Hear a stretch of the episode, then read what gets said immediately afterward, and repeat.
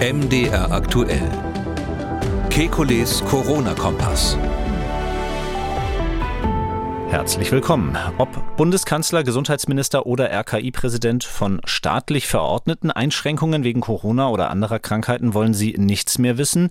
Dennoch, welcher Schutz vor dem Virus ist angebracht, im privaten, aber zum Beispiel auch im Gesundheitswesen. Außerdem beschäftigen uns zwei Studien rund um Impffolgen. Bei der einen geht es um ungewöhnliche vaginale Blutungen, bei der anderen um die Auswirkungen der Impfung auf das Immunsystem von Kindern. Das sind die Themen in der 355. Folge von Kekules Corona-Kompass wie immer werbefrei in der App der ARD Audiothek und überall dort, wo es sonst noch Podcasts gibt. ARD. Wir wollen Orientierung geben. Ich bin Jan Kröger, Reporter und Moderator beim Nachrichtenradio MDR aktuell. Jeden zweiten Donnerstag haben wir einen Blick auf die aktuellen Entwicklungen rund ums Coronavirus und wir beantworten Ihre Fragen. Das tun wir mit dem Virologen und Epidemiologen Professor Alexander Kekulé. Hallo, Herr Kekulé. Guten Tag, Herr Kröger. Herr Kekulé, heute wollen wir uns schwerpunktmäßig zunächst einmal über die Maßnahmen unterhalten. Ein Kurzwort also für alles, was ja staatlicherseits auch beschlossen wurde, vor allem in der ersten Phase der Pandemie und wollen davon ausgehend eben auch schauen, was uns im nächsten Winter von diesem ganzen Instrumentenkasten, wie das glaube ich auch mal formuliert worden ist, äh, helfen könnte. Was sehen Sie denn da ganz vorne dabei, wenn wir jetzt erstmal einen kurzen Überblick machen? Aus meiner Sicht muss man im Moment gar keine Maßnahmen ergreifen und ich glaube auch nicht, dass staatliche Maßnahmen in dieser Pandemie überhaupt noch notwendig sein werden. Das ist ja hm, letztlich die Definition hm, dessen, wenn man sagt, die Pandemie ist zu Ende. Zu Ende heißt virologisch gesehen nicht, dass das Virus weg ist, sondern damit meinen wir eigentlich, der Notfall ist sozusagen weg. Der Gesundheitsnotstand liegt nicht mehr vor. Ich glaube nicht, dass wir ähm, überlaufende Krankenhäuser wieder haben werden, überfüllte Intensivstationen Situationen, Probleme bei der kritischen Infrastruktur oder irgendetwas ähnliches.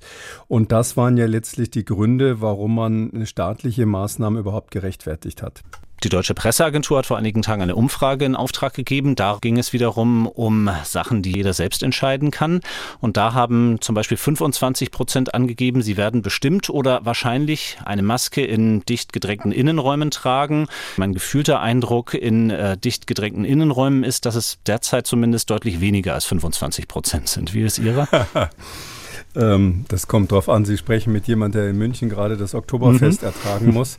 Also da ist es tatsächlich so, äh, also auf der Wiesen, wie der Münchner sagt, gibt es sowieso keine Masken. Da würde man wahrscheinlich dann ähm, gleich rauskomplimentiert werden, wenn man so etwas wagt. Selbst wenn die Leute das Gesicht eines Virologen erkennen, schauen sie nach meinem Eindruck eher komisch.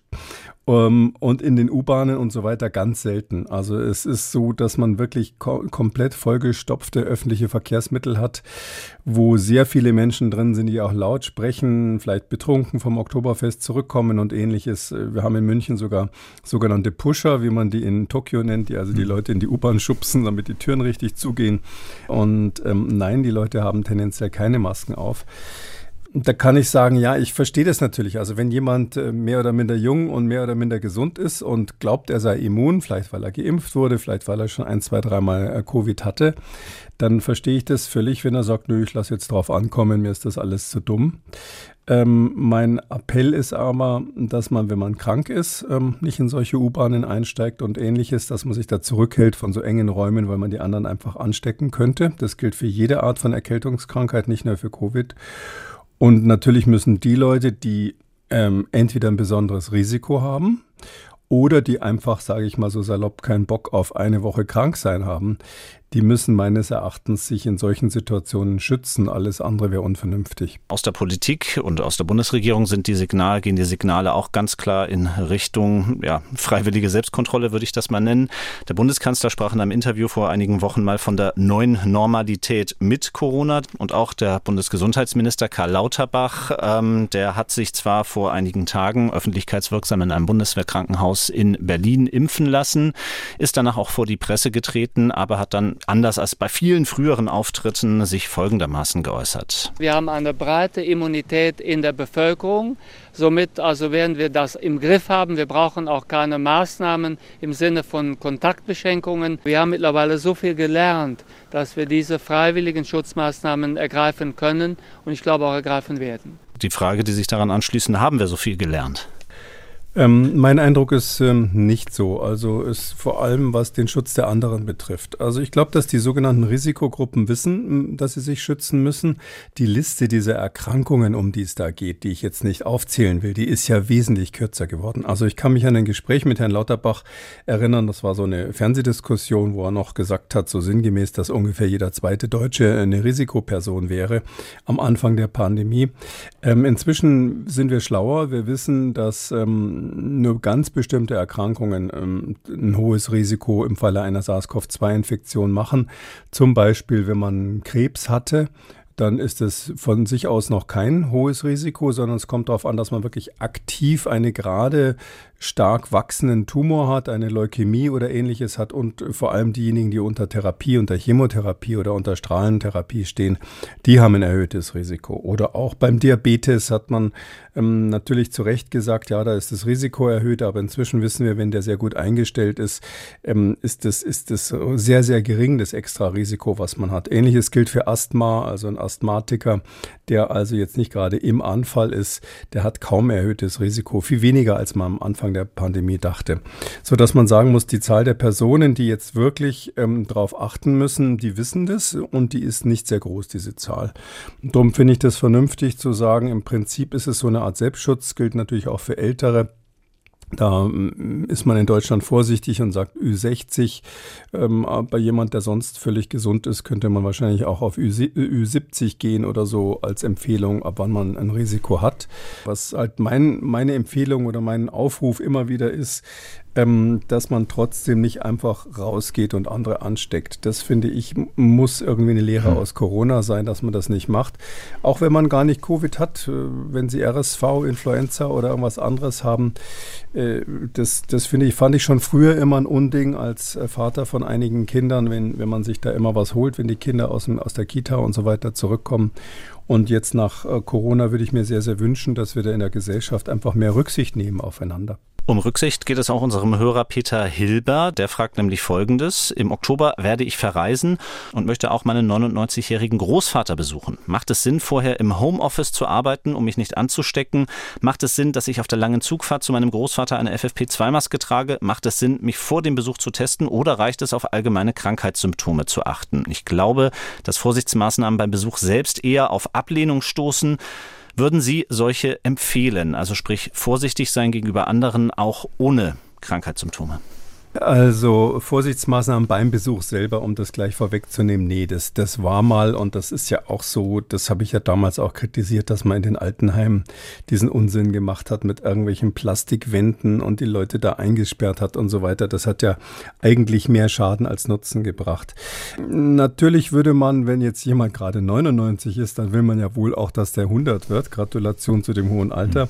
Mhm. Da würde ich mal sagen, äh, wäre es wahrscheinlich nicht so opportun hinzugehen, wenn man gerade gerade eine Erkältungskrankheit hat. Die sind einfach alle ansteckend, ob das jetzt Adenoviren sind oder irgendwelche äh, Schnupfenviren, Rhinoviren sind oder andere Coronaviren, die auch Erkältung machen können oder natürlich auch die Influenza oder ähnliches. Das heißt also, das sollte man seinem Großvater lieber nicht anhängen, ähm, auch wenn er wohl sonst gesund ist. Ähm, deshalb ist es sinnvoll, darauf vor allem zu achten. Es ist bekannt, dass man, wenn man eine Erkältungskrankheit hat, am Tag, bevor die Symptome auftreten, ähm, oft schon ansteckend ist. Das war ja bei SARS-CoV-2 so eine Sache, die ähm, manche früher vermutet haben und manche dann später ähm, äh, eingeräumt haben, aber eigentlich war relativ klar, so ein Tag bevor die aller, allerersten Symptome losgehen, ist man ansteckend und das ist nicht überraschend gewesen, weil das bei vielen Virusinfektionen so ist, also speziell bei den Atemwegen. Ähm, das heißt, man hat ein kleines Fenster, wo man jemanden anstecken könnte, obwohl man gerade noch gar keine Symptome hat. Das Problem ist nur, da wäre ein Corona-Test wahrscheinlich auch negativ. Also zumindest diese Antigen-Schnelltests, die sind dann so an der Grenze. Das wäre Glück, wenn der gerade dann positiv ist am Tag, bevor die Symptome beginnen so dass man dieses Restrisiko letztlich immer hat. Aber ich glaube, wenn man sehr, hm, sage ich mal, sensibel zu sich selber ist, wirklich überlegt, geht's dir gut, hast du ähm, Nachtschweiß gehabt, ähm, hustest du mehr als sonst, fühlst du dich, als würdest du gerade eine kleine Erkältung kriegen oder nicht? Und wenn man sagt, nee, alles in Ordnung, dann ist die Wahrscheinlichkeit, dass man jetzt jemanden mit so einem Virus ansteckt, sehr gering. Das gilt für SARS-CoV-2 und auch für die anderen Viren. Und dann hat Herr Hilber ja auch noch gewissermaßen nach vorbeugendem Homeoffice und FFP2 im Susanne Zug gefragt, ähm, nach dem Motto, schadet nicht, wenn man das macht, oder ähm, würden Sie es auch aktiv bejahen? Also Homeoffice vorbeugen, das kommt jetzt darauf an, was man macht. Also wenn man ein Büro hat, wo ein riesen Großraumbüro ist und ähm, Kollegen sind, die sich da überhaupt nicht drum scheren und ständig husten und rumrotzen und man vielleicht in vollen Aufzügen dann sitzt und so ähnliches, dann ist es vielleicht sinnvoll, das zu meiden. Kommt immer ein bisschen dann ähm, darauf an, wie das echte Office aussieht auch auf die Frage, wie das jetzt zu gestalten ist. Bei manchen Berufen ist es ja relativ einfach, im Homeoffice zu bleiben, bei anderen ist es schwierig. Ich glaube nicht, dass das die Priorität haben sollte. Eine lange Zugfahrt ähm, kommt immer darauf an, wie voll die Züge sind, kann natürlich ein Risiko sein. Da ist man sicherlich nicht dann gleich am nächsten Tag ansteckend, wenn man auf dem Weg zum Großvater ist, sondern das dauert ja ein paar Tage. Da kennen sich inzwischen die Hörer ja schon genauso gut aus wie die Virologen mit der Inkubationszeit. Aber ähm, ich kann nur einfach berichten, ich selber habe, wenn ich weiß, dass ich im öffentlichen Verkehrsmittel sitzen muss, auch in Flugzeugen und ähnlichem, immer eine FFP-Maske dabei. Und ich setze sie meistens nicht auf, ähm, weil es meistens so leer ist, dass mir das ein bisschen blöd vorkommt. Aber wenn ich jetzt wirklich in, einem, in einer gedrängten Situation wäre oder vielleicht ähm, im Zug in der Reihe hinter einem sieht man, merkt man wirklich, da ist jemand, der ist krank und hustet öfters. Statt jetzt da ähm, so eine Grundsatzdiskussion vom Zaun zu brechen, wer jetzt hier weggehen, wegzugehen hat und ob das sozial ist oder nicht, sich krank in den Zug zu begeben, ist es dann einfach am besten diskret ähm, die Maske aufzusetzen und halt Rest, den Rest der Zugfahrt aufzubehalten. Da kann man nur noch mal erinnern, ähm, eine FFP-Maske funktioniert nur dann gut, wenn sie wirklich dicht schließt. Also vieles in den nächsten Monaten wird unserer Eigeninitiative überlassen bleiben und das gilt sicher auch für kommende Winter, für kommende Erkältungssaisons. Was aber ist im Gesundheitswesen und ganz besonders in der Pflege? Sollte da die Politik genauer hinschauen? Ähm, ich halte es nicht für notwendig. Also man sollte da genauer hinschauen. Und ich bin aber da irgendwie optimistisch, dass die Ärzte, die solche Einrichtungen ja leiten, wenn es um Pflegeheime geht oder ähnliches, Krankenhäuser, Arztpraxen, dass sie das ganz gut selber entscheiden können. Wenn Sie eine Arztpraxis haben, was weiß ich, als Sportmediziner, wo lauter ähm, junge, fitte Leute kommen oder hauptsächlich äh, solche kommen, dann müssen Sie, glaube ich, nicht großartig anfangen, da Masken äh, zu verteilen. Es kommt muss man ja auch so praktisch sprechen, wohl auch darauf an, in welcher Stadt oder in welcher Region die Praxis ist. Es ist ja bekannt, dass die ähm, Abneigung von Masken in manchen Regionen so stark ist, dass ein Arzt schnell keine Patienten mehr hätte, wenn er das für seine Praxis anordnen würde. Aber wenn Sie umgekehrt Internist sind, haben es viel mit alten Menschen, Diabetikern, Übergewichtigen zu tun, ähm, dann glaube ich schon, dass es sinnvoll wäre, einfach anzuordnen als Leiter einer Arztpraxis oder eines Krankenhauses, dass man ab einer bestimmten Inzidenz oder hm, wenn einfach diese, sagen wir mal, Erkältungswelle kommt, da brauche ich ja eigentlich die Inzidenzzahlen für nicht. Also jetzt kommt die Erkältungswelle in Deutschland.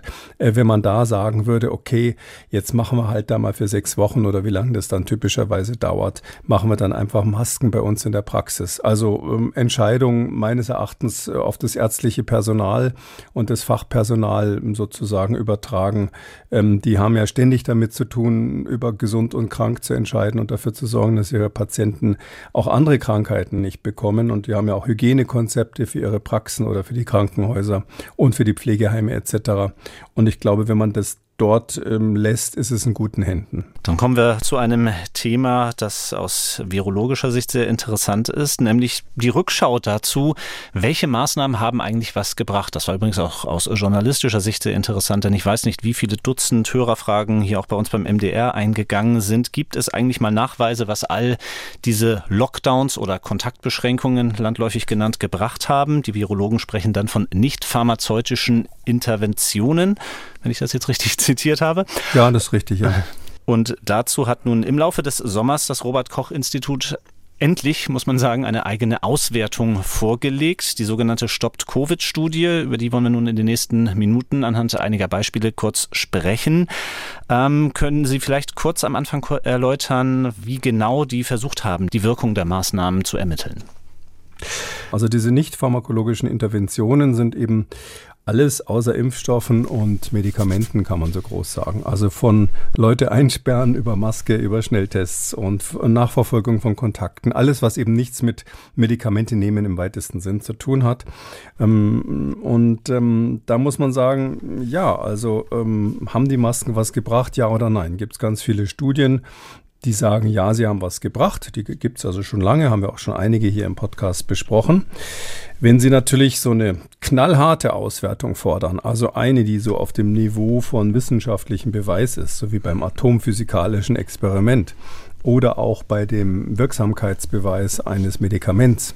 Da muss man sogenannte kontrollierte Studien machen oder auch das, was man so im Volksmund ein Experiment nimmt, ähm, nennt. Da müssten Sie sagen, okay, ähm, diese ähm, 100.000 Leute äh, nehmen zum Beispiel Masken in der nächsten Pandemie und die anderen 100.000 nicht und dann schauen wir mal, wie viele sterben in den zwei Gruppen. Da sieht man schon sofort, äh, so ein Experiment wird man nicht machen wollen. Deshalb ist man auf Beobachtungsstudien, wie sich das dann nennt, angewiesen gewesen und das ist nichts Negatives. Eine Beobachtungsstudie heißt, dass ich das, was sowieso passiert, ohne dass ich das jetzt quasi plane als Experimentator, beobachte und versuche aus meinen Beobachtungen rauszukriegen, ähm, was der Wahrheit entspricht. Also wenn Sie keine Ahnung hätten, was die Lichtsignale an einer normalen Ampel bedeuten, rot, gelb, grün, dann könnten Sie sich da hinsetzen und drei Tage lang beobachten, was denn so passiert. Dann würden Sie feststellen, dass bei Rot typischerweise die Autos stehen, bei Grün die Autos rüberfahren und bei Gelb, naja, je nachdem. So ähnlich funktioniert jede Beobachtungsstudie. Ähm, wenn natürlich zusätzlich auf der Kreuzung ein Polizist stand, den Sie nicht beobachtet haben, der den Verkehr parallel geregelt hat, das gibt es ja manchmal, dann gilt ja bekanntlich das, was der Polizist anzeigt und nicht mehr die, die Lichtanlage. Dann kommen Sie mit Ihrer Studie ein bisschen in die Bredouille. Dann könnte es sein, dass Sie als Ergebnis haben, dass Gelb vielleicht bedeutet Gas geben. Ähm, deshalb müssen Sie Störfaktoren, in dem Fall den Polizist, der da steht, die heißen ein Confounder, äh, technisch gesehen, den müssen Sie rausrechnen, also mit berücksichtigen und diese Beobachtungen, die Sie gemacht haben, ähm, sozusagen stratifizieren, ist da so der Fachausdruck dafür, bezüglich dieses Confounders. Also Sie müssen den wegrechnen. Ähm, das klingt alles ziemlich simpel bei diesem Beispiel, aber wenn Sie wirklich beobachten wollen, ob Masken wirken zum Beispiel oder ob bestimmte Lockdown-Maßnahmen, also Abstandsregeln und ähnliches, wirkt das oder nicht, dann wird es wahnsinnig schwierig, weil da müssen Sie ja einmal mit und einmal ohne beobachten sozusagen. Und dann kann man modellieren. Also modellieren, Sie wissen, ich halte jetzt von den meisten Modellen nicht so super viele im Zusammenhang mit Pandemien, weil die Eingangsbedingungen relativ zufällig sind. Aber man kann theoretisch sagen, okay, ich mache einfach mal ein Modell, was passieren würde, rein theoretisch ohne Maßnahmen. Hm, ist natürlich eine Spekulation bei so einer Pandemie, weil das die erste war, die wir so richtig beobachtet haben. Und dann ähm, gucke ich mal, was haben die Maßnahmen gebracht und die Differenz ist dann sozusagen mein Effekt, den ich denen zuschreibe. Hm. Genau das hat die Studie vom RKI gemacht. Die hat Modelle gemacht und hat eben versucht rauszukriegen auf Basis dieser hypothetischen Annahmen, wie der Verlauf ohne Interventionen gewesen wäre, also ohne Maßnahmen, dann abzuschätzen, was die einzelnen Maßnahmen gebracht haben. Hm, zentral war da der der R-Wert, über den das Robert-Koch-Institut im Laufe der Pandemie je nach Landkreis informiert hat. Und den haben sie versucht in Beziehung zu bringen zu einzelnen Maßnahmen. Wenn man dann die Studie liest, ähm, fällt einem auch als Laien auf, dass das offenbar alles andere als einfach gewesen ist. Ähm, ich will es mal an ein paar Beispielen verdeutlichen. Die Zitate, die ich jetzt in den nächsten Minuten bringen werde, sind alle entnommen aus dem Diskussionsabschnitt dieser Stop-Covid-Studie. Fangen wir mal an mit der ersten Aussage. Die angewandten Modelle zeigen, zeigen, dass die NPI, also die nicht pharmakologischen Interventionen, mit einer deutlichen Reduktion der Covid-19-Ausbreitung in Deutschland assoziiert waren, die je nach Strenge der NPI unterschiedlich stark ausgeprägt war. Mit anderen Worten, je strenger die Maßnahmen, desto besser? Dass man sowas statistisch rausbekommt, ähm, ist klar und ähm, entspricht auch dem, was weltweit andere Studien, die ja gemacht wurden, ich sage mal schon mal gleich in Klammern, wesentlich bessere Studien, die gemacht wurden, auch gezeigt haben. Wir haben solche Studien auch besprochen im Podcast mehrmals, obwohl ich jetzt nicht auswendig aufsagen kann, in welchen Nummern, das ist schon so lange her und mhm. ja immer wieder. Aber ähm, was bei den früheren Studien rausgekommen ist, sind so, ist, ist erstens, je mehr man macht, desto wirksamer ist es. Also wenn man ganz viel macht, also Kontaktsperre plus Masken plus Nachverfolgung und und und Schulschließung, alles zusammen, dann sieht man einen deutlichen Effekt. Das ähm, so gesehen kann man unterschreiben, dass das Robert Koch Institut das für Deutschland auch festgestellt hat oder mit der Methode, die sie, die sie da ähm, ähm, angewandt haben, ist eigentlich nicht überraschend, muss man sagen. Aber ähm, für die nächste Pandemie wird uns ja gerade, weil wir inzwischen auch ein Auge drauf haben, was die unerwünschten Nebenwirkungen sozusagen mhm. dieser NPIs sind, äh, wird uns interessieren, welche Maßnahmen sind notwendig. Also ganz konkret die Leute, die Maskenmuffel sind ähm, brauchen wir die Masken überhaupt? Hat das irgendwas gebracht konkret?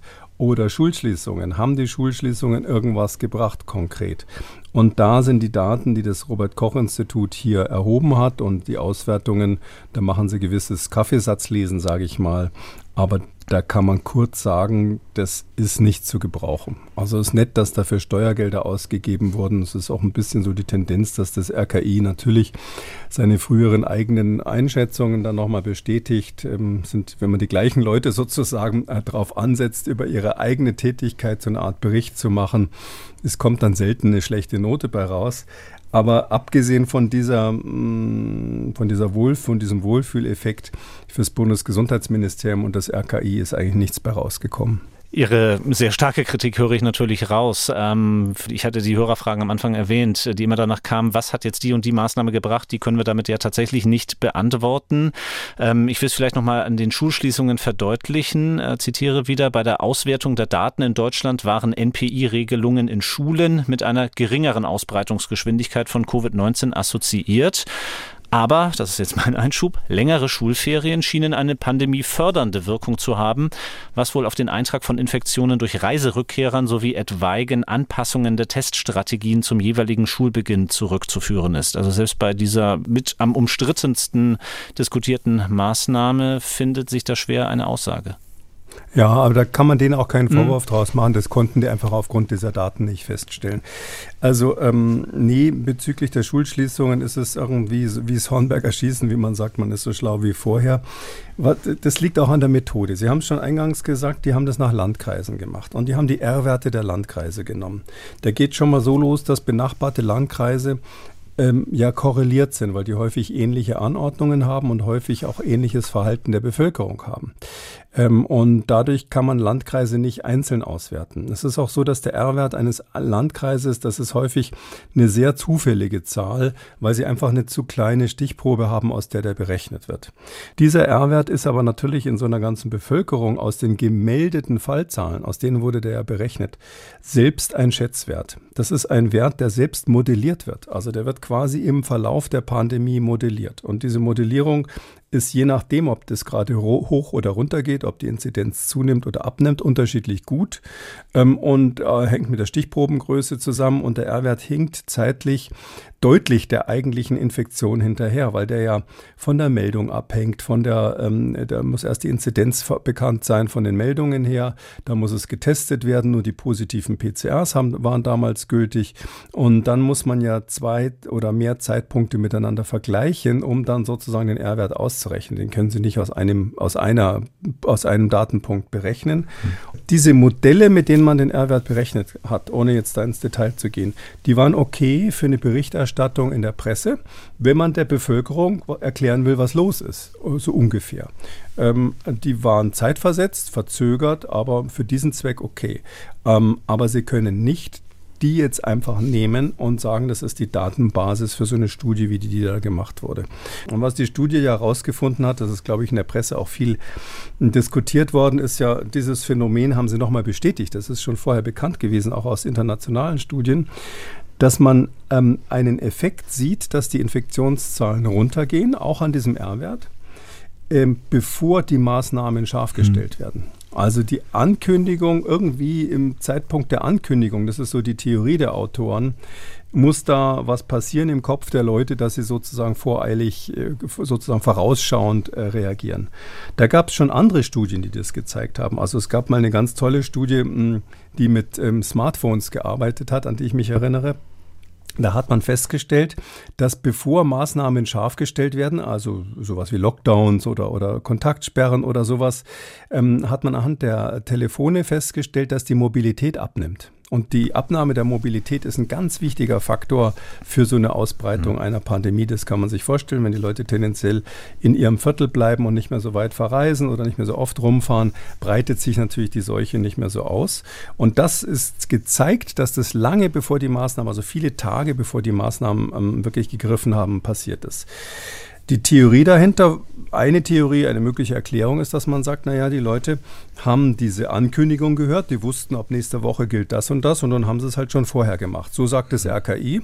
Und über diesen, sage ich mal, über diese Brücke ähm, erklären sie dann, dass die Anordnung richtig war, weil die Anordnung hat zwar nicht ähm, im Effekt gewirkt, aber sozusagen psychologisch und das ist doch auch gut.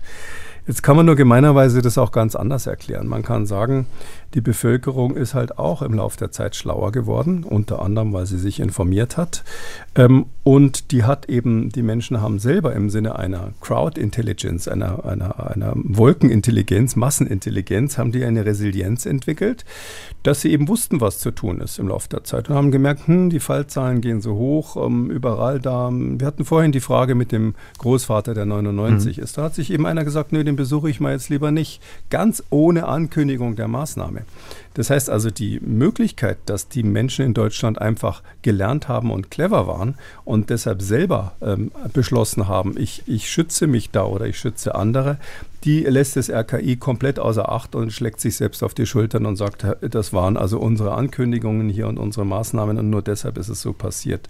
Da sage ich noch eins, was wir sonst immer dazu sagen, wenn wir eine Studie besprechen. Ganz am Anfang dazu sagen, das sage ich jetzt an dieser Stelle, diese Studie ist nicht peer-reviewed. Das ist eine Studie, die das RKI gemacht hat, zusammen mit der Uni Bielefeld, rausgehaut hat und die ist nicht durch Fachleute geprüft worden, wie man das sonst bei wissenschaftlichen Publikationen macht. Und leider ähm, äh, ist sie deshalb meines Erachtens nicht auswertbar. Also es sind schöne Daten, es sind viele Daten, es ist wahnsinnig viel Arbeit, die man sich da reingesteckt hat und deshalb umso trauriger, dass es eigentlich für die Fragen, die uns alle interessieren, nicht so viel gebracht hat. Hm. Sie haben ja gewissermaßen mit einer gewissen Sympathie noch für die ähm, Studienautoren gesagt, dass eben auch die Daten teilweise einfach nicht besser auswertbar waren. Wenn wir jetzt in andere Länder schauen, haben Sie da Beispiele, wie man es hätte besser machen können? Ähm, ja, mal, also das, das, war ein hoffnungsloses Unterfangen. Also wir haben ja da während der Pandemie oft drüber gesprochen, dass die, die deutschen Daten nicht gerade die besten der Welt waren, aus tausend Gründen. Ähm, und deshalb ist es in Deutschland einfach schwer gewesen, diese sogenannten Confounder rauszurechnen. Also ähm, der, der, so ein Confounder, den, den jeder doch sofort auf dem Schirm hat, ist zum Beispiel die Frage, wie häufig wurde getestet zum bestimmten Zeitpunkt in einer bestimmten Region. Das konnten die gar nicht mit berücksichtigen. Ich habe das deshalb nochmal angeführt, weil ich mir sehr, sehr gewünscht hätte, dass dabei was rauskommt, weil nämlich, das eine will ich noch anfügen, Sie schreiben auch, dass sogenannte Hygienekonzepte eine deutliche Wirkung hatten in, ihrem, in Ihrer Studie, aber Sie nicht genau sagen konnten, wie stark. Mit den Hygienekonzepten meinen die, zum Beispiel dieses Smart-Konzept, was ich damals vorgeschlagen hatte, dass man eben statt Lockdowns und statt Schulschließungen äh, sich mit äh, Schnelltest und Masken und ähm, Ver Verhinderung aerogener Übertragung und schneller Nachverfolgung und so weiter schützen kann und Schutz der Alten natürlich auch oder Schutz der Risikogruppen. Äh, sowas, solche Hygienekonzepte sahen wirksam aus, aber sie haben eben nicht das Material gehabt, um da irgendwas zu beweisen. Wie könnte man sonst machen? Die Briten finde ich, haben das ganz gut gemacht. Die äh, Royal Society hat dummerweise gleich ein paar Wochen nachdem das RKI-Paper raus war, in England auch was ähm, veröffentlicht und die haben das ganz anders gemacht. Die haben nicht gesagt, ja, wir in England, wir müssen jetzt das Rad nochmal erfinden obwohl die dort wesentlich bessere Daten haben als wir, ähm, liegt jetzt nicht am RKI, sondern an unserem föderalen System und an Datenschutzüberlegungen in Deutschland, die hier eben sehr ernst genommen werden, äh, sondern die haben gesagt, nö, wir wollen einfach wissen, es gibt doch so viele Studien weltweit und die werten wir jetzt mal aus. Und da haben die sechs Arbeitsgruppen genommen und gesagt, jede von denen soll jetzt mal die weltweite Fachliteratur durcharbeiten und Statements abgeben. Sie haben internationale Studien genommen und nur solche, die schon peer-reviewed sind, die also schon begutachtet wurden und in, in, in, in vernünftigen Journalen erschienen sind. Und sie haben zusätzlich drei konkrete Fallstudien gemacht, Da haben sie Hongkong, Neuseeland und Südkorea verglichen, weil das ja Fälle waren, aus denen man offensichtlich was lernen konnte. Und daraus haben die dann sozusagen einfach gesagt, wofür gibt es Evidenz und wofür nicht. Und da kommt eben raus, erstens, Masken helfen, nach deren Meinung. Masken sind definitiv wirksam. Wie gut kann man nicht sagen. Es gibt den Hinweis, dass zumindest im Gesundheitsbereich ähm, die FFP-Masken besser sind als Mund-Nasenschutz. Im, bei der Allgemeinbevölkerung ist das nicht so eindeutig und Sie sagen, fast alle Studien sagen das. Insgesamt geht's, die, geht die Tendenz sehr, sehr stark in diese Richtung. Also Masken kann man sozusagen als funktionsfähig äh, bezeichnen. Was vielen Hörern jetzt nicht gefallen wird, die soziale Distanzierung, also soziale Distanzierungsmaßnahmen, Kontaktbeschränkungen, hat man in Deutschland gesagt, sind mit Abstand das effektivste Mittel gewesen. Tut mir leid, das sagen zu müssen. Also Lockdown, Schulschließung macht einen Bombeneffekt. Das ist einfach so. Wobei man auch dazu sagen muss, das ist ja völlig klar, die haben die stärksten Nebenwirkungen, sodass man die Frage stellen muss, braucht man sozusagen dieses Mittel oder braucht man es nicht? Es ist bekannt, dass ich der Meinung bin, dass man das nur in der Frühphase einer Pandemie machen kann.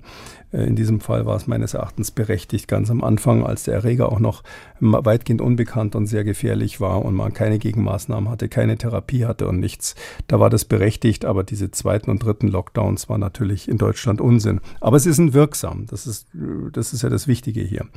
Dann diese Kontaktnachverfolgung, das heißt ja dann ähm, ähm, Test, Trace und ähm, Isolate auf Englisch, TTI, also testen, nachverfolgen und dann isolieren. Das funktioniert auch gut. Da haben sie gezeigt, das äh, kann sogar unterstützt werden von Tracing-Apps, also von solchen Apps, die ähm, dann helfen, Kontakte nachzuverfolgen. Das waren aber solche Apps, die anders als die, die in, Deutschland dann verwendet wurde, wirklich Geo-Tracking machen, also die in der Lage sind festzustellen, wer wo war. Bei Reisebeschränkungen, das ist ein Riesenthema politisch gesehen, weil es ja da immer so um den Austausch zwischen den Ländern geht und so, ist es so, dass Sie sagen, es gibt keinen Hinweis darauf, dass symptomatisches Screening an der Grenze oder am Flughafen einen deutlichen Effekt hatte. Heißt im Klartext, wenn Sie den Leuten dann Fieberthermometer hinhalten oder so eine Fiebermessung machen, das bringt so wenig, das kann man eigentlich schon fast vergessen. Wobei diese Maßnahmen ganz am Anfang der Pandemie oder der Epidemie, wenn Sie nur ganz wenig Leute haben, die Sie da rausziehen müssen, um schon einen erheblichen Effekt zu machen, natürlich schon berechtigt sein können. Aber später, wenn dann, äh, sage ich mal, jeder Zehnte sowieso positiv war, war das völlig sinnlos. Was enorm viel gebracht hat, ist ganz am Anfang die Einreise aus bestimmten Ländern zu verbieten, beziehungsweise Quarantäne anzuordnen für Leute aus bestimmten Ländern. Das hat einen erheblichen Effekt gehabt. Und grundsätzlich kann man sagen, je strenger und je früher, desto wirksamer waren die Maßnahmen. Ganz wichtig ist, dass am Anfang die Maßnahmen wirksamer waren, nicht nur wegen der Zahl der Infizierten, die einfach kleiner waren, sondern auch, weil das Virus noch nicht so ansteckend war. Das wurde ja bei Omikron stärker ansteckend und da hat das alles dann sozusagen nicht mehr so richtig funktioniert. Oder andersrum gesagt, wir können irre von Glück reden, dass Omikron erstens eine harmlosere oder weniger gefährliche Variante ist und wir zweitens, als Omikron kam, schon die Impfstoffe hatten und drittens schon eine Teilimmunität hatten. Also wenn das Virus von Anfang an diese hohe Ansteckungsfähigkeit von Omikron gehabt hätte, dann hätten vielleicht auch die Masken nichts gebracht, weil dann schon eine kleine Lücke neben der Nase, wo eine Undichtigkeit ist, eben dann dazu führt, dass die wenigen Viruspartikel reinkommen können, die dann schon ähm, für eine ähm, äh, Infektion reichen. Vielleicht noch eine letzte Kritik hinterher, jetzt nur zur Definition. Das ähm, Robert Koch Institut hat in seiner Studie dann nachgewiesen, dass das, was mit aller, mit Abstand am eindeutigsten wirkt und am besten wirkt, die Impfung mhm. war. Das äh, präsentieren sie stolz und erklären sie sehr ausführlich und da sagen sie sozusagen, hurra, da haben wir wenigstens Daten, das zeigt, das funktioniert. Da muss ich aber jetzt gemein sein und sagen, das ist keine nicht pharmazeutische Intervention, außer wenn Sie Pfizer nicht als Pharmafirma bezeichnen wollen. Gut, ich ähm, versuche mal ein bisschen Diplomatie und komme wieder mit dem Instrumentenkasten und äh, zurück in äh, die Gegenwart.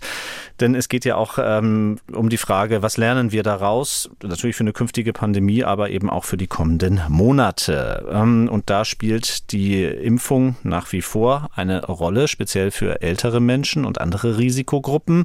Ähm, hat sich wieder einiges getan in den letzten zwei Wochen. Ich fange mal damit an, mit einem Thema, das Sie beim letzten Mal noch kritisiert haben hatten, nämlich dass von der STIKO noch keine aktuelle Impfempfehlung vorliegen würde, auch für diesen neuen Impfstoff, der nun verimpft werden darf in Deutschland. Das hat die STIKO mittlerweile nachgeholt und ja, letzten Endes kurz und knapp gesagt, die Impfempfehlungen gelten nun auch für den neuen, den angepassten Impfstoff. Ähm, reicht Ihnen das? Ja, also das ist jetzt einfach mal die, weiß nicht, ob die von anderer Seite auch gedrängt wurden. Die haben an dem Tag, an dem der Impfstoff dann verfügbar war, ähm, zugelassen war er ja schon seit 1. September. Und am 18. September, als der Impfstoff dann wirklich da war, haben sie dann ein kurzes Statement abgelassen, dass die alte ähm, Empfehlung noch gilt.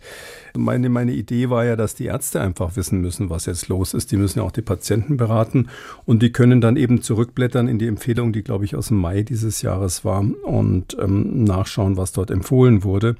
Was man und den Deutschen vorwirft, ähm, um das nochmal zu sagen, ist Folgendes. Und da hat die STIKO natürlich jetzt kein Statement zu abgegeben. Die wollen es jetzt nicht auch wirklich in, in jede Nessel treten oder in jedes Fettnäpfchen. Ähm, das ist Folgendes. Also, ähm, wie ich finde, zu Recht, aber das ist nur die Meinung eines ähm, Virologen von vielen, sagt die STIKO in Deutschland, Jugendliche unter 18 Jahren brauchen überhaupt keine Corona-Impfung mehr.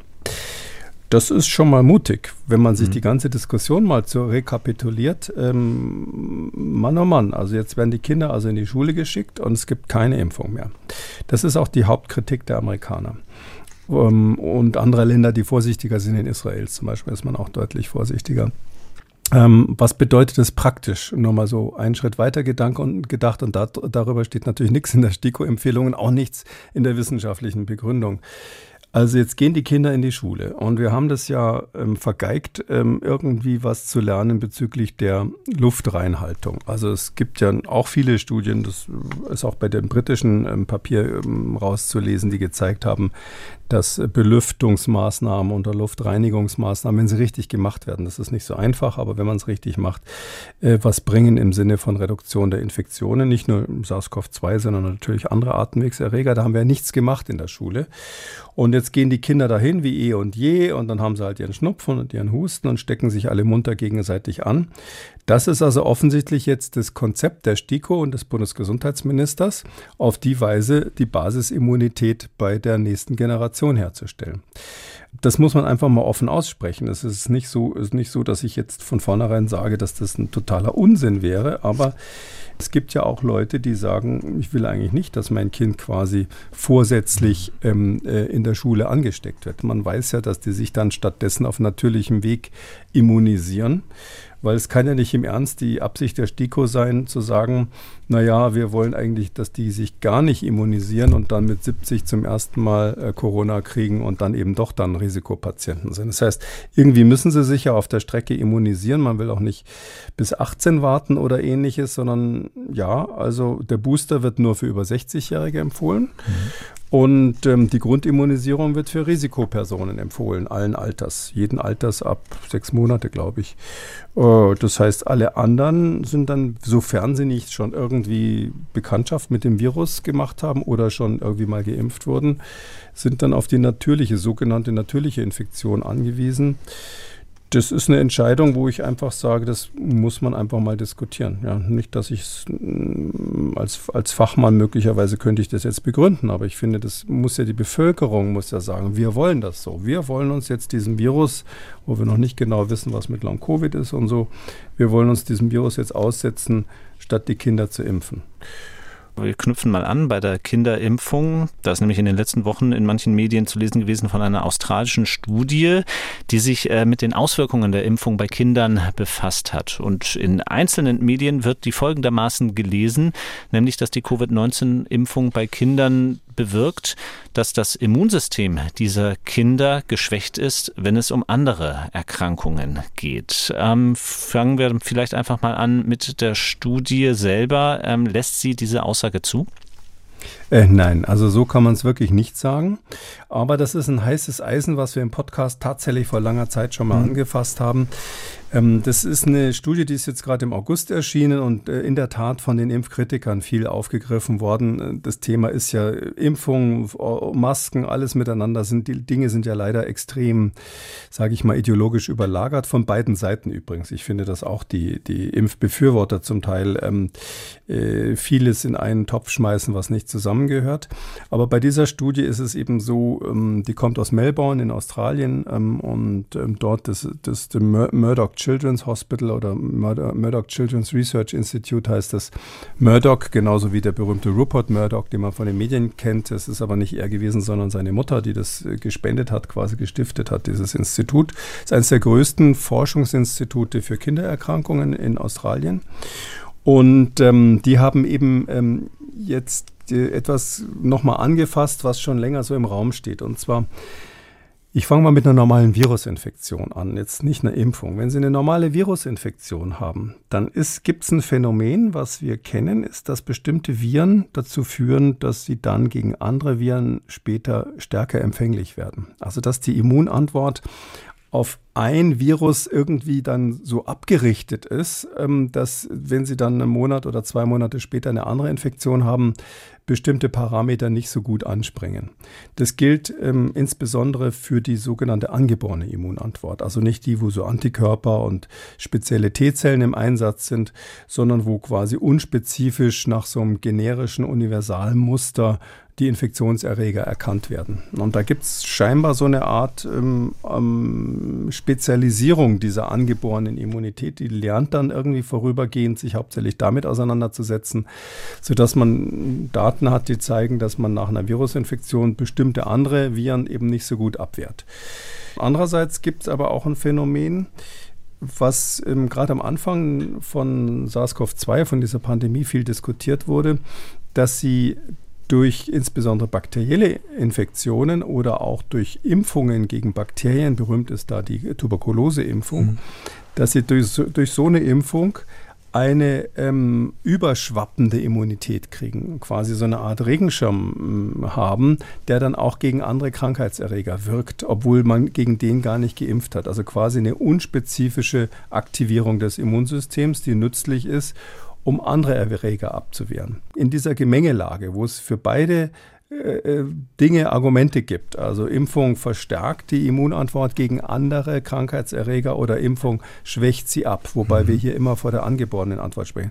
Da haben diese Australier gesagt, jetzt nehmen wir mal ein paar Kinder, die hatten, weiß nicht, 29 Kinder ähm, im Alter von fünf bis elf Jahre, haben Blut abgenommen vor und nach der Impfung, mit in dem Fall mit dem BioNTech-Impfstoff, hätte aber auch jeder andere sein können und haben eben rausgekriegt, dass vier Wochen später die ähm, unspezifische Antwort, also nicht Antikörper oder sowas, sondern diese angeborene Immunantwort gegen alle möglichen Krankheitserreger reduziert war. Also Bakterien zum Beispiel von der, von der Sorte Staphylococcus aureus, den man vielleicht kennt, oder E. coli, auch ein paar andere Bakterien war die Immunantwort abgeschwächt. Gegen, gegen Candida war sie abgeschwächt, also gegen Pilzinfektionen und gegen bestimmte Virus, Virusinfektionen.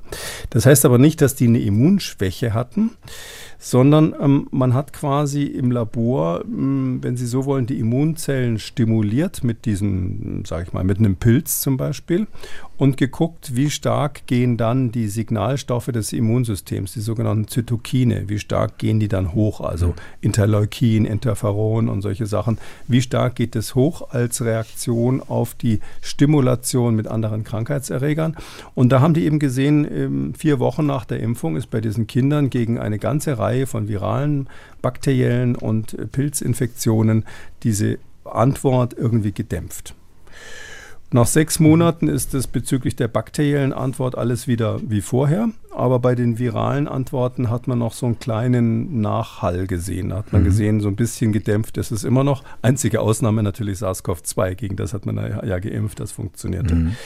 Und das ist ja auch genau die Stelle, wo ähm, die genannten Medienberichte einsetzen, die darin eben ein großes Problem sehen. Warum ist es das aus Ihrer Sicht eher nicht? Also erstens ist es ein sehr artifizielles Modell. Man guckt halt, wie bestimmte Faktoren, diese, diese, diese Interleukine da rauf und runter gehen unter bestimmten Laborbedingungen. Das korreliert praktisch gesehen nicht mit einer verbesserten oder schlechteren Immunantwort gegen eine echte Infektion. Also diese Korrelation können wir noch nicht machen. Es ist zugegeben ein Hinweis darauf, dass da irgendwas passiert bei der angeborenen Immunantwort, was wir noch nicht verstehen. Wir nennen das, um das Wort nochmal zu erwähnen, das ist ähm, gefährlich, weil ich damals ganz viele Leserbriefe gekriegt habe, daran erinnere ich mich, das nennt man tatsächlich Reprogrammierung. Also es ist eine Reprogrammierung der angeborenen Immunantwort. Im Podcast 147, ich habe das nochmal nachgeschaut, mhm. haben wir damals über eine holländische Studie gesprochen, die sowas ähnliches schon mal gezeigt hatte. Damals habe ich hoffentlich auch erklärt, dass es eben so ist, dass man diese Umstellung der angeborenen Immunantwort auch nach natürlichen Infektionen sieht, also natürlich auch ganz deutlich nach, nach einer SARS-CoV-2-Infektion und dass wir gar keine klinischen Daten haben, die darauf hindeuten, dass dieses Laborphänomen, wenn ich mal so sagen darf, eine Immunschwäche macht. Und so wollen es natürlich die Impfkritiker jetzt ähm, ähm, gelesen haben, dass sie sagen, oh Mensch, das ist jetzt schlecht für die Kinder, die sind dann gegen andere Infektionserreger nicht so gut gefeit. Die Autoren dieser Studie, man ist ja als Autor mh, mm, immer so ein bisschen eitel und man will auch, dass das in die Medien kommt, zumindest am Anfang, wenn man es aufschreibt. Die haben das ein bisschen selber befeuert. Also in der Studie, ich habe die genau gelesen, wird eben über ganz konkret äh, spekuliert, dass ein bestimmter Mechanismus, wo es um die Erkennung von Mustern geht, also sozusagen unspezifische Mustererkennung nach dem Motto, ich kenne dieses Virus nicht, aber es muss irgendwie ein Virus sein. So kann das Immunsystem quasi ähm, auch neue Viren erkennen, diese angeborene Immunantwort. Da gibt es einen ähm, Teil dieses Erkennungssystems, der heißt RIC1 und dieses, die haben konkret spekuliert, dass diese RIC1-Aktivierung äh, ähm, dazu führen könnte, dass ähnliche Muster dann später nicht mehr erkannt werden, also andere Viren eine Zeit lang nicht mehr so gut erkannt werden oder andere Bakterien. Und sie haben klipp und klar in diesem Paper dann unten im Diskussionsteil geschrieben, ähm, das sei etwas, was was man bedenken müsste im Hinblick darauf, dass Kinder, wenn sie geimpft sind, natürlich im Kontakt mit anderen Krankheitserregern besonders häufig kommen und eine Immunität, weil es eben noch Kinder sind, aufbauen müssen gegen alle möglichen Bakterien und Viren und so weiter. Also mit dieser Überlegung, die da schwarz auf weiß drinnen steht, haben sie das schon so ein bisschen selber befeuert, dass die Kritiker dieses Paper in die Hand genommen haben.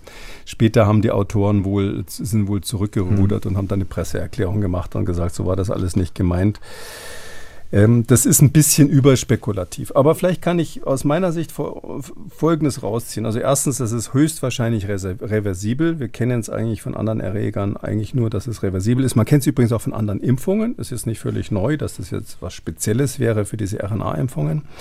Aber ich finde schon, wir wollen ja immer weiter lernen. Und wir haben mhm. hier neue Art von Impfstoffen. Diese Messenger-RNA-Impfstoffe sind neu und es gibt ja riesige Pläne mit denen. Es gibt Leute, die sagen, in Zukunft werden wir fast alle Impfungen nur noch mit RNA-Impfstoffen machen, insbesondere bei Influenza, wo man jedes Jahr ja neue Impfstoffe braucht, hofft man dann auf RNA-Impfstoffe umsteigen zu können, dass man die nicht mehr aus Hühnereiern machen muss und so. Also wenn man solche Riesenpläne damit hat und so viel Geld in der Kasse wie BioNTech und Co., Moderna und wie sie alle heißen, dann finde ich, sollte man ähm, einen Teil des Geldes verwenden, um mal genau zu erforschen, was da passiert. Weil so richtig verstehen tun wir nicht, was da los ist. Mhm. Und ich würde es gerne verstehen, bevor man sozusagen im großen Stil auf diese RNA-Impfstoffe umsteigt. Und zu diesem Verstehen wird auch beitragen oder muss auch beitragen eine Studie aus Norwegen, die wir besprechen wollen. Ähm, es wurde ja schon länger beobachtet, dass äh, speziell die mRNA-Impfungen bei vielen Frauen zu Zyklusstörungen und zu vermehrten Menstruationsbeschwerden geführt haben. Diese Studie hat nun untersucht, wie sich die Impfungen auswirken auf Frauen, die nicht menstruieren oder nicht mehr menstruieren. Mit welchem Ergebnis? Ja, das kann man ganz kurz sagen. Das ist eine sehr seriöse Studie, die ist von den Daten her sauber gemacht und deshalb bemerkenswert. Und ähm, die zeigt einfach, dass Frauen zum Beispiel, die in der Menopause sind, also die keine Monatsblutung mehr haben, dass die plötzlich anfangen zum Bluten und zwar über, äh, überhäufig. Also zweimal, dreimal so häufig, wie, wie, wie, wie man das sonst beobachtet nach diesen Impfungen. Und es ist ja schon bekannt, dass ähm, ganz viele Frauen früh in dieser, äh, in dieser Zeit, wo geimpft wurde, berichtet haben, dass sie ähm, äh, beobachten, dass die Regelblutungen anders sind als sonst. Wir haben in diesem Podcast auch schon darüber spekuliert, dass das äh, eben mit der Abstoßungsreaktion der Schleimhaut dort zu tun ha haben könnte, die ja eine ganz genau gesteuerte immunologische Reaktion ist. Also der Mensch ist ja sehr, sehr kompliziert an der Stelle, insbesondere die Frau an dieser Stelle sehr kompliziert passiert.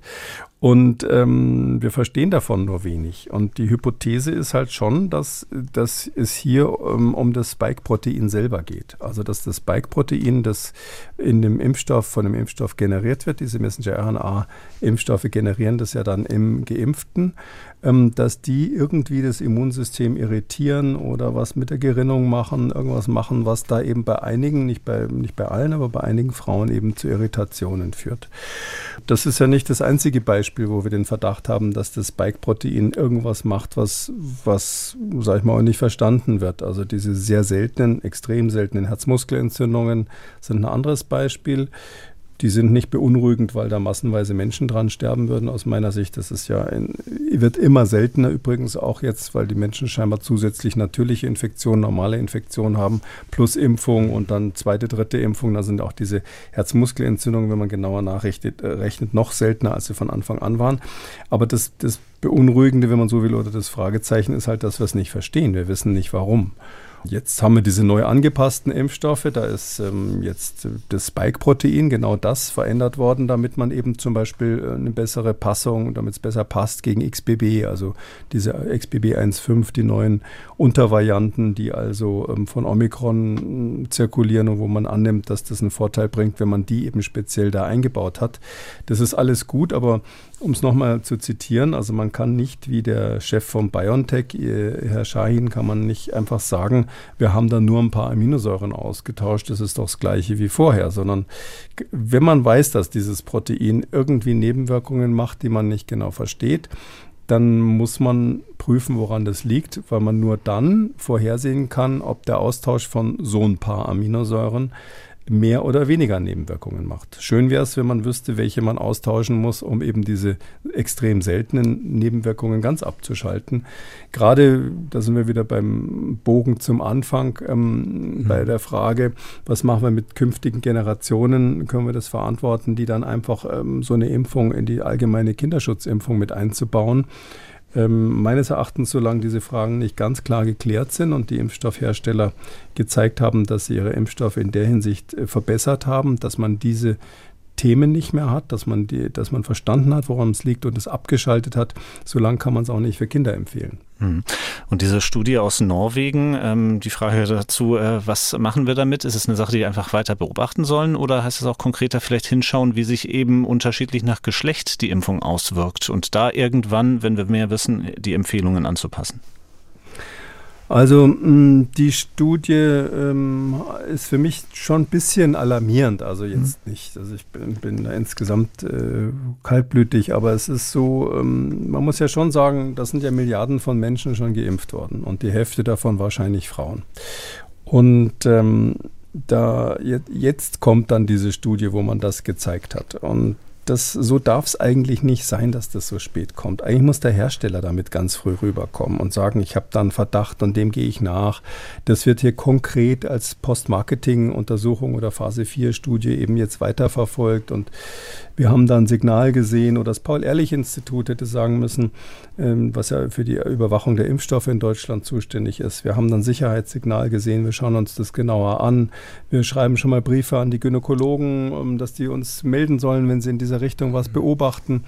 Das gefällt mir von der Struktur nicht, ohne dass mhm. ich jetzt, äh, das Problem ist nicht so groß, ja, aber Jetzt stellen Sie sich vor, wir haben in fünf Jahren die fünfte Anpassung dieses Impfstoffs und da ist dann vielleicht irgendwo ein kleiner Schalter umgelegt bei diesem S-Protein, was wirklich eine häufige Nebenwirkung plötzlich macht. Das ist ja das gleiche Phänomen wie bei dem Virus selber. Ja, das ist dort auch so, dass dieses komische Spike-Protein scheinbar ähm, toxisch ist. Das hat irgendeinen wirklich krankmachenden Effekt. Das liegt wahrscheinlich daran, dass dieses ähm, Protein aus einem Virus stammt, was eben gerade oder relativ kürzlich aus dem Tierreich gekommen ist. Und das hat eben da noch so einen Stachel im wahrsten Sinne des Wortes, der, der hier die Leute plagt. Und ähm, deshalb glaube ich, das sollte man klären, weil es ist ja so, wissen Sie, eine, eine Blutung bei einer Frau, die in der Menopause ist ist ja sonst ein Hinweis, dass die, die muss ja sofort zum Arzt. Ja, ich meine, dann muss man überlegen, ob die eine bösartige Erkrankung hat oder ähnliches. Und ähm, das heißt, das wollen sie eigentlich nicht als Nebenwirkung haben, auch deshalb, weil es eben ähm, für die Patienten dann belastend ist. Wenn ich das mal für einen kleinen Hinweis nutzen darf, Sie sagten es vorhin, wie kompliziert es gerade für Männer wie Sie und mich zu verstehen ist, äh, was rund um die Menopause mit den Frauen passiert. Ähm, da kann ich den Hinweis geben auf einen neuen Podcast, den wir im MDR haben. Hormongesteuert heißt er. Meine Kollegin Katrin Simonsen spricht dort mit der Frauenärztin Katrin Schaudig genau darüber, was alles passiert im weiblichen Körper rund um die Menopause. Äh, hören Sie auch mal rein? Ähm, sehr gerne, äh, obwohl ich glaube, dass, äh, ich sehe das jetzt nicht so als Mann-Frau-Thema. Es gibt auch hm, bei Männern Dinge, die, die, die, die, schwierig sind. Ähm, äh, aber ich glaube, was man schon sagen kann unterm Strich, und deshalb ist so ein Podcast auch wichtig, unterm Strich ist es so, wir müssen in der Medizin leider immer spezieller ähm, werden, was die unterschiedlichen Patientenkollektive gibt, äh, be betrifft. Also da müssen wir, glaube ich, eine viel speziellere Medizin machen. Da meine ich jetzt nicht die Gynäkologen, die sich sowieso auf Frauen spezialisiert haben, sondern dass man auch sonst einfach genauer überlegen muss, für welche Gruppen ist was geeignet. Und das gilt eben letztlich dann auch, äh, dann auch für Impfstoffe. Zum Abschluss unserer heutigen Folge möchte ich noch auf die Fragen zu sprechen kommen, die uns per Mail erreicht haben. Es geht dabei um Long-Covid und das verbinde ich gleich mit dem nächsten Hinweis, nämlich auf unsere nächste Folge in Kekules Corona-Kompass. Da werden wir uns ausführlich mit Long-Covid befassen und äh, mit einigen Studien, die in den letzten Wochen und auch Monaten über die Sommerpause veröffentlicht worden sind. Nun aber noch zu den Fragen. Kann man durch die Einnahme von Paxlovid während einer akuten Infektion Long-Covid verhindern? Ich leide bei jeder Infektion an postviraler Fatigue, die mehrere Monate andauert. Und wie sieht es mit einer Auffrischungsimpfung aus, wenn man bereits an Long-Covid erkrankt ist oder war? Triggert die Impfung nicht wieder das Immunsystem so, dass Long-Covid-Beschwerden auftreten oder verstärkt werden? Ich kann ja mal mit dem zweiten anfangen. Hm. Das ähm, ist tatsächlich mal so eine Hoffnung gewesen. Da gab es genau andersrum Studien oder erste Daten, die gezeigt haben, dass wenn man Long-Covid-Symptome hat, hm, heißt also letztlich, wenn diese Corona-Symptome nicht so richtig weggehen, Müdigkeit, ähm, Brain Fog, wie man das nennt, und ähnliches noch vorhanden ist, dass man dann durch eine Impfung quasi so eine Art Reset hatte und einige Patienten haben berichtet, es ging ihnen nach der Impfung besser. Ähm, das hat sich leider zerschlagen. Also das war am Anfang, ich meine, aus der Schweiz waren das Daten damals und inzwischen sind einige Studien dazu gelaufen und wie es halt manchmal so ist, man macht eine kleine Probe, man hat wenig Patienten und da bringt's was und eigentlich sollte man da am besten aufhören. Aber nein, wenn man dann eine große Stichprobe macht, stellt man fest, der Effekt war zufällig.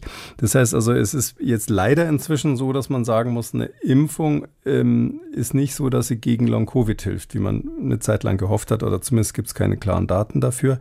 In die andere Richtung gibt's ähm, überhaupt keine Hinweise. Also es ist nicht so, dass jemand, der nach einer Virusinfektion Long-Covid hatte, durch die Impfung es schlimmer macht. Also das äh, im Gegenteil, die Hoffnung war ja eine Zeit lang, dass es besser wird. Also daher würde ich sagen, impfen, Auffrischimpfung kann man sich geben lassen.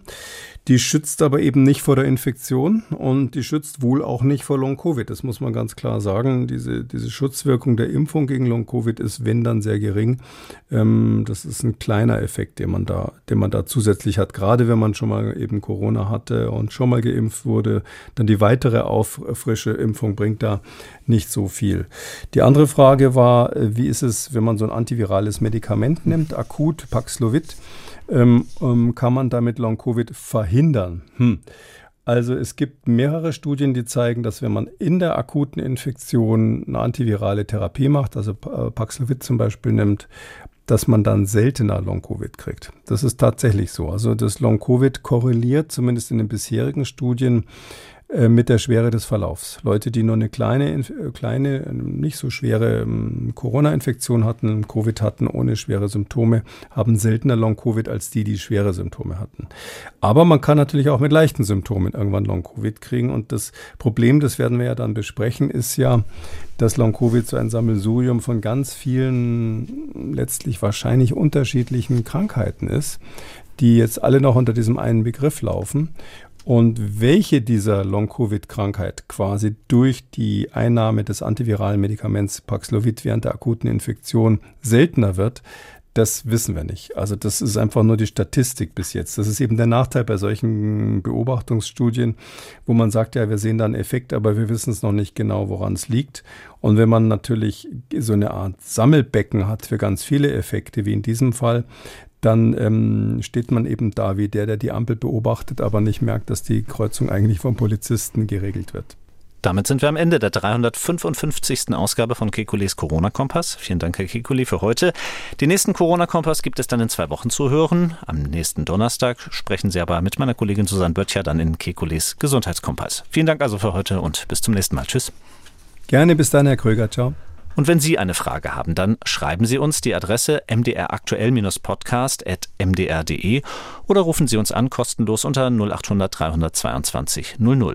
Kekules Corona-Kompass gibt es als ausführlichen Podcast in der App der ARD Audiothek und überall sonst, wo es Podcasts gibt.